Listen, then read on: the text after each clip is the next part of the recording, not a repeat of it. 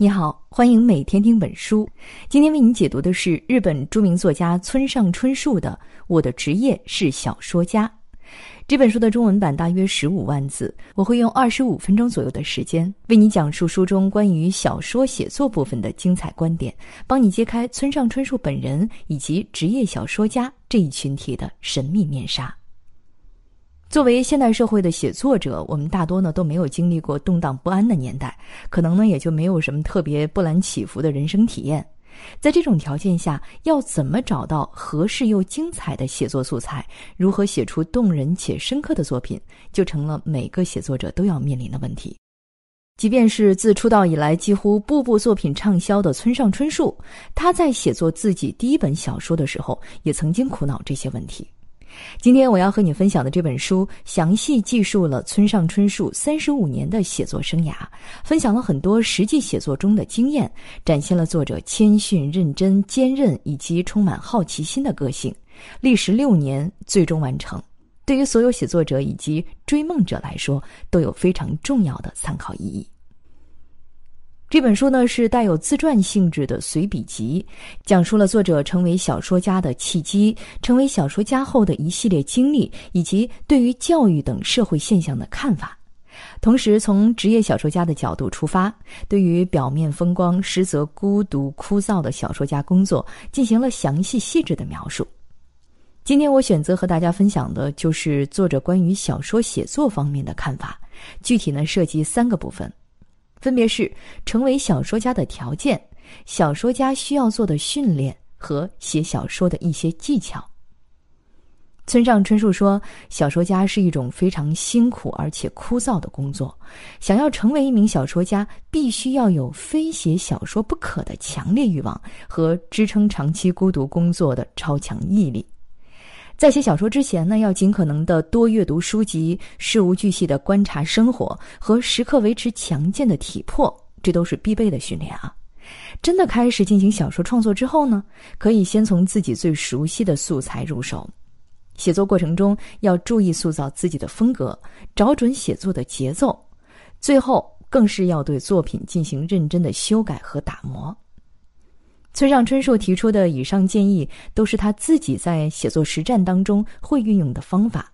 通过他的描述，我们可以切实感受到，小说家真的不是一份可以轻松对待的工作。能够经常推出新作，足以表明村上春树对于小说创作的热爱，对于深挖人性的热情，以及对于小说家这份工作的热忱。村上春树是日本非常著名的作家，他二十九岁开始写作小说。第一部作品《且听风吟》就斩获了日本群像新人奖，之后几乎每部作品都受到读者的追捧。自出版《挪威的森林》这部作品后，打入了国内市场，一举成名，获得大批忠实粉丝。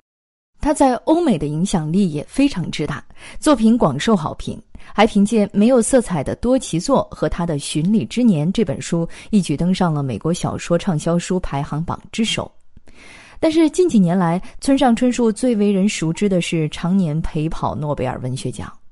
有一派观点猜测，村上春树一直错失诺贝尔文学奖，是因为他的作品过于通俗，缺乏社会批判性。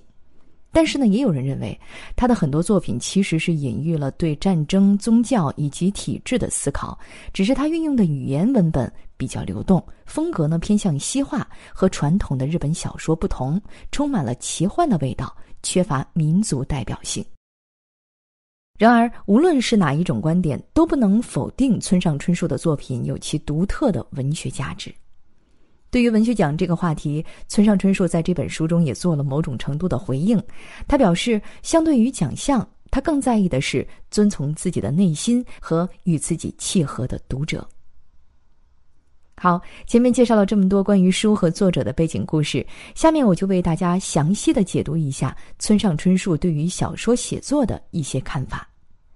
首先，我们来聊一聊，想要成为一名小说家需要什么样的条件。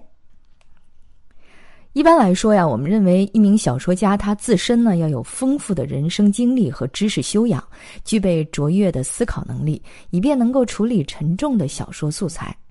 但是作者认为，要想成为一名小说家，最关键的是要有非写小说不可的强烈欲望和支撑长期孤独工作的超强毅力。在我们普通人看来，能够写出精彩的小说故事，那么作者本人应该也有着相应精彩的人生经历。但事实上，很多厉害的作家跟我们都一样，也只是过着普通人的生活。安东尼·特罗洛普是19世纪英国著名的作家，他发表过《巴彻斯特养老院》和《巴彻斯特大教堂》等多部受人欢迎的长篇小说。但是，直到他去世之后，人们才知道他的本职其实是一名邮局的职员。据说呢，现今遍布伦敦街头的红色邮筒就是他的杰作之一。和他类似，村上春树本人非常喜爱的作家弗朗茨·卡夫卡。本职呢，其实是一名保险局的职员。据说他也是一位勤勤恳恳的工作者，甚至如果某天他没有去上班，局里的工作都会发生停滞。但是这丝毫不影响他写出《变形记》这样伟大的作品。当然了，村上春树也认为写小说确实是需要一定的思考能力和知识修养。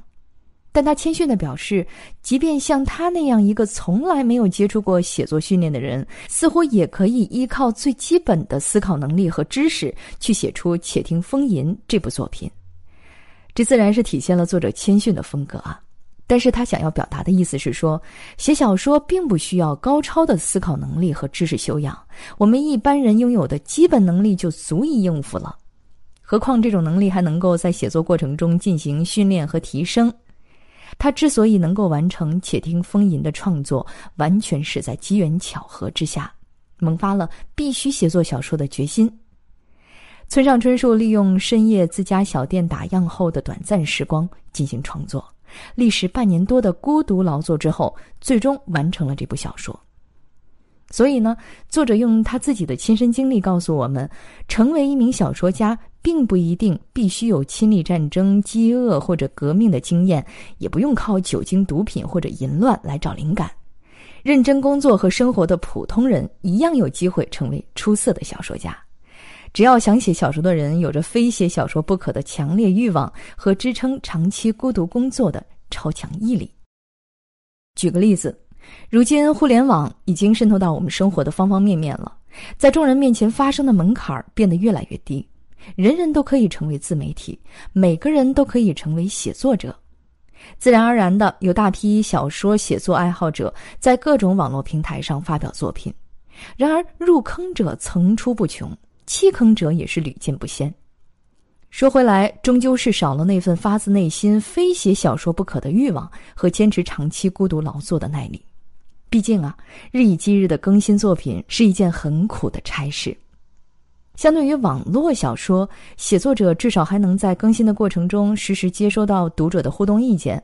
而像村上春树这般只有独立将整个故事写完才能进行发表的职业小说家，更是孤独。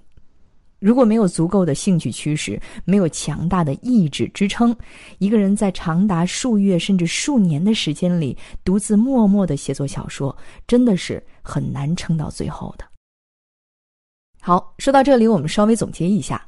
这一部分主要聊了一个人想要成为小说家需要具备的条件。村上春树认为，没有惊心动魄的人生经验，不靠极端方式寻求灵感，认真工作和生活的普通人。一样可以成为出色的小说家。小说家当然需要具备最低限度的思考能力和知识修养，但更重要的是要有非写小说不可的强烈欲望和支撑长期孤独工作的超强毅力。作者用自己的实际经历告诉大家，小说家其实是一项非常枯燥、孤独而且辛苦的工作。在漫长的独自写作过程中，如果不是靠非凡的写作欲望驱使、顽强的毅力进行支撑，那是根本没有办法完成小说创作的。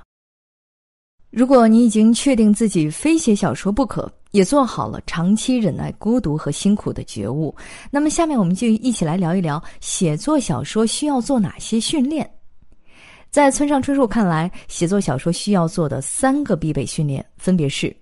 尽可能的多读书，事无巨细的观察生活和锻炼强健的精神体魄。其实，几乎每个人都知道，要想能写书，首先多读书。但村上春树打破了只读好书的传统观念，他认为无论好书坏书都应该尽可能的多读，特别是小说，在有机会阅读的条件下就通通的读下去，让自己有机会受到更多故事的洗礼，积累更多的好文章，让他们内化成为自己今后写作小说的扎实基础。何况，所谓好书坏书的定义，其实呢并不是特别的清晰。比如，曾经的样板戏小说是当时那个年代最推崇的文学作品，但后世认为其政治意义大过文学意义。比如，《金瓶梅》曾经一度被禁，被认为是淫乱不堪的书籍。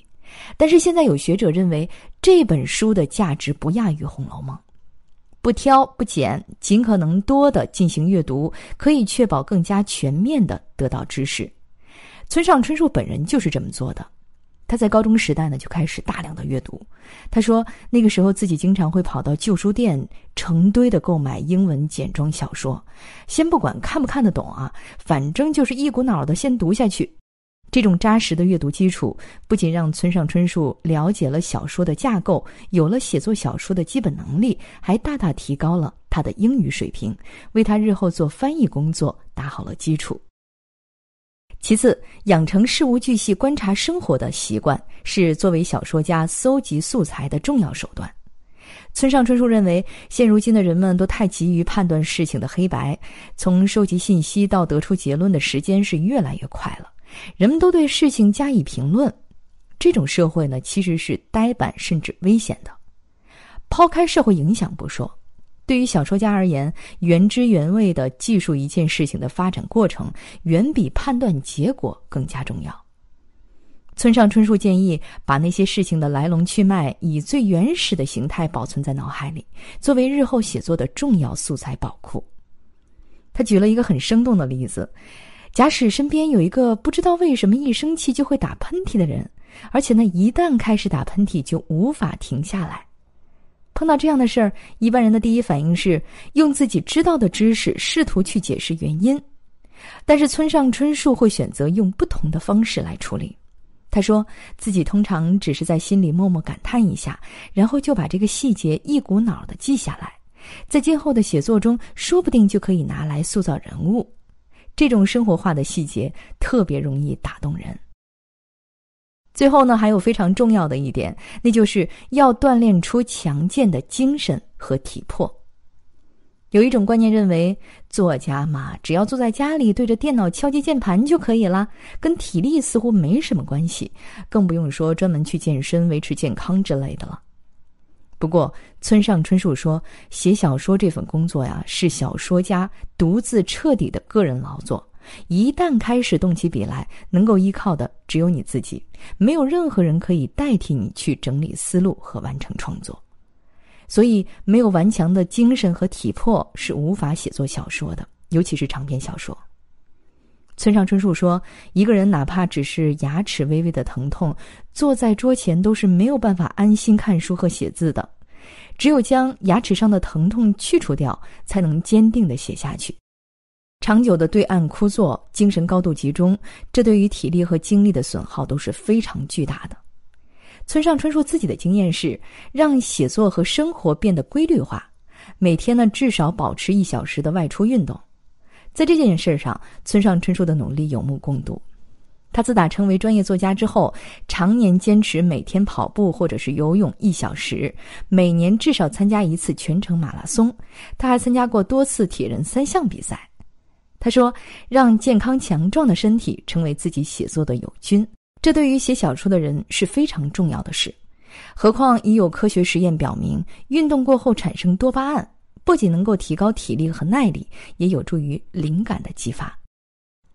总的来说呀，相对于以往的认知，村上春树认为，想要成为一名小说家，应该以更多旁观者的视角。”全面吸收养分和素材，同时呢，保证拥有顽强的精神和体魄。具体来说，就是不要只读所谓的好书，而放弃那些不好的书，失去得到更多养分的可能。不要太过积极的参与事件的思考和判断，而是事无巨细的观察人与事件的本身，将它化为今后写作的素材。最后，就是要坚持锻炼。维持强健的精神和体魄，为漫长而枯燥的写作做好充足的准备。好，准备训练也已经进行的差不多之后呢，我们就开始进入到实际操作，来具体讲一讲写作小说都有哪些技巧。在这本书当中，村上春树给小说写作者们提了四点建议：一是从最熟悉的素材入手；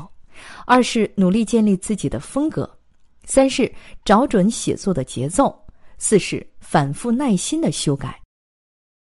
首先，我们来说一说从最熟悉的素材入手的原因。村上春树说：“作为现代社会的写作者，我们大多呢没有经历过动荡的历史年代，或者拥有极端的生活经历。但是每一代人都有每一代人当下的生活，关注身边的素材，同样可以写出感人的作品。”相对于建构宏大的故事背景和框架，村上春树在写作小说的时候呢，更喜欢深挖自己的内心，探究人性的可能。比如，在他的许多作品中，男女主角通常都是独自欣赏音乐、阅读书籍、自己煮饭、熨衣服、规律运动，日复一日的把一件件小事儿做出特别的意义来。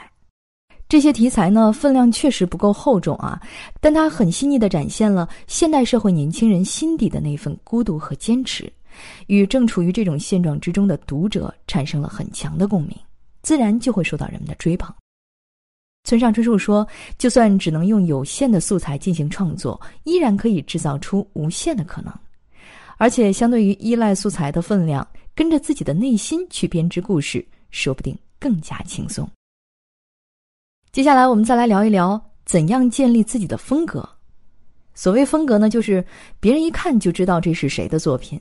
比如张爱玲和鲁迅的小说，即便没有特别说明，单是凭借阅读作品，我们也能轻松做出区分。具体到写小说，风格呢，其实是一种对于文本和语言的再创作。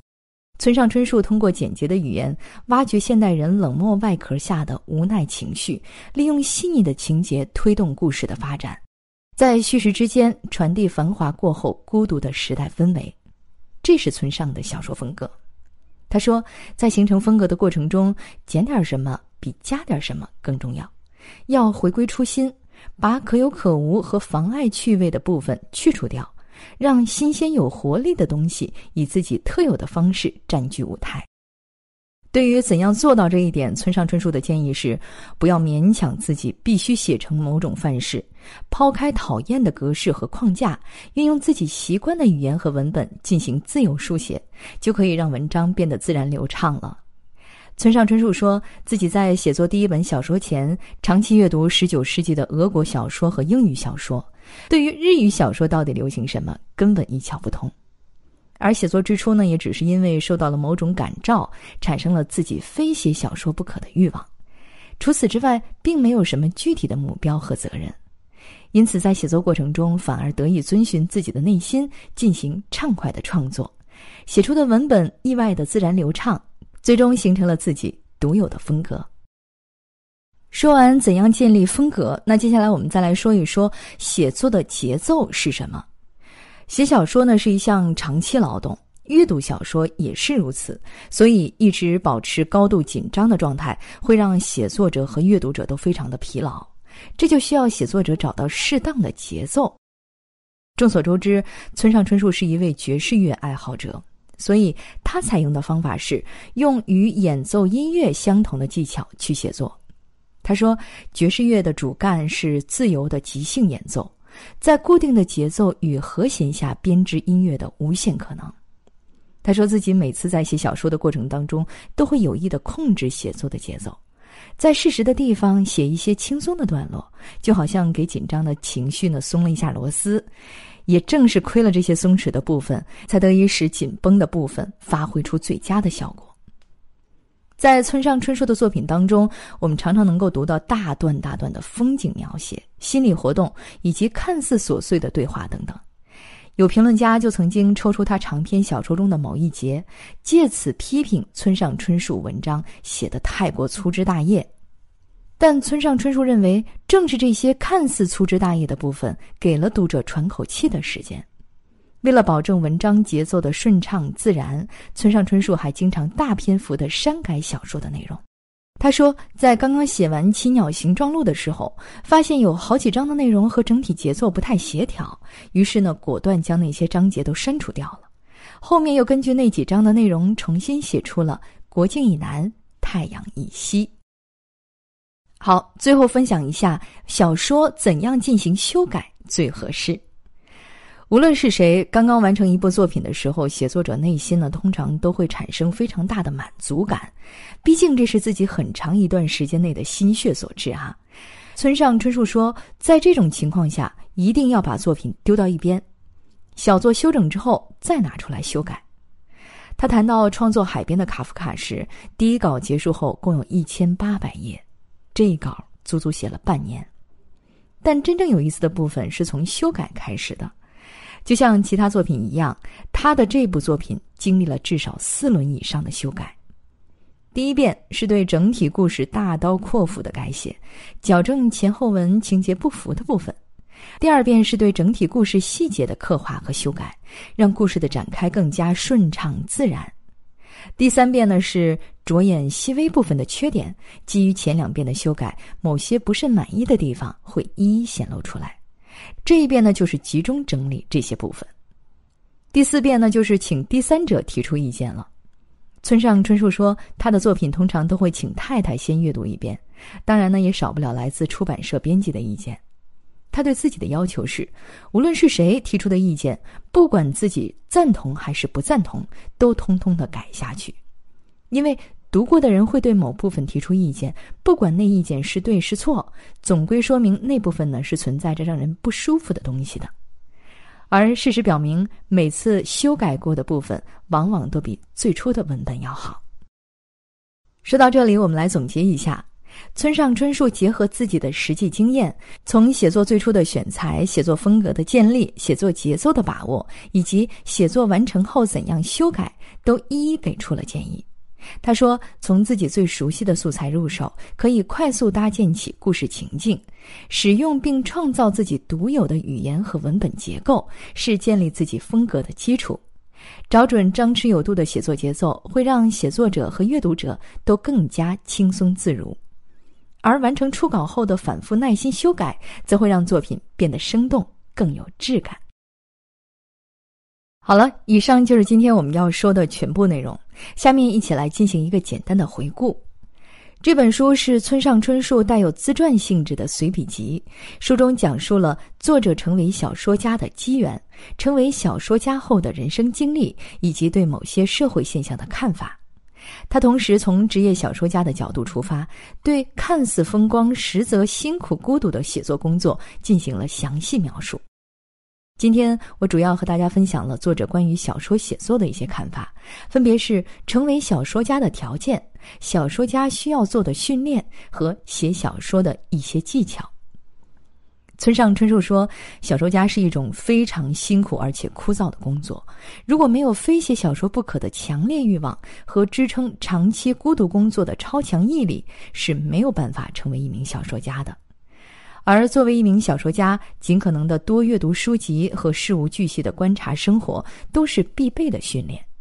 维持强健的精神和体魄，则是保证正常写作的基础。